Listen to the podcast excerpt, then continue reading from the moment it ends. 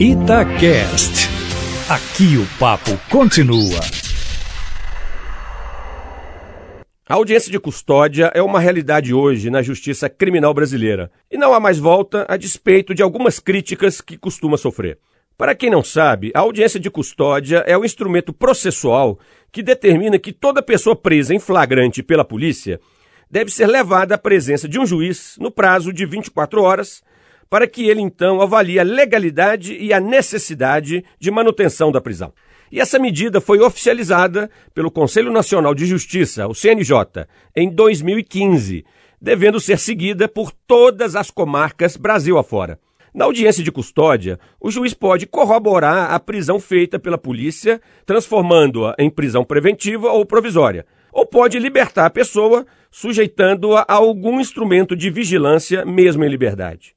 A principal finalidade da audiência de custódia é filtrar melhor as prisões cotidianamente realizadas pela polícia.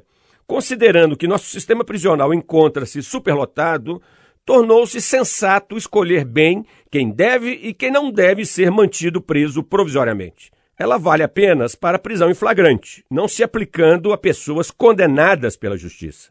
Cerca de 35% dos presos hoje no Brasil estão detidos aguardando julgamento. São os denominados presos provisórios. Esse patamar é elevado, sem dúvida alguma, considerando que, em termos internacionais, o mais recorrente é que o patamar de presos provisórios fique abaixo de 30%.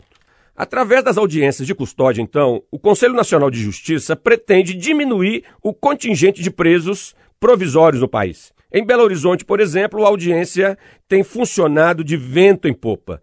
Pesquisa realizada pelo Centro de Estudos e Criminalidade e Segurança, CRISP, da UFMG, evidenciou que em 2018, de cada 100 presos em flagrante pela Polícia Militar de Minas Gerais, aproximadamente 37 foram mantidos detidos. Os demais foram liberados. Isso não significa impunidade, como pode parecer a princípio.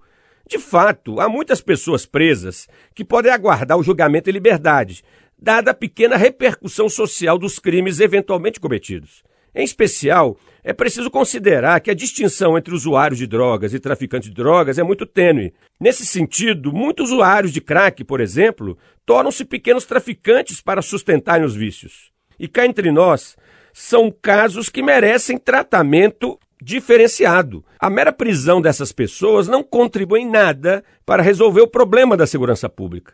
É para situações como essas que a audiência de custódia justifica sua existência. Luiz Flávio Sapori para a Rádio Itatiaia.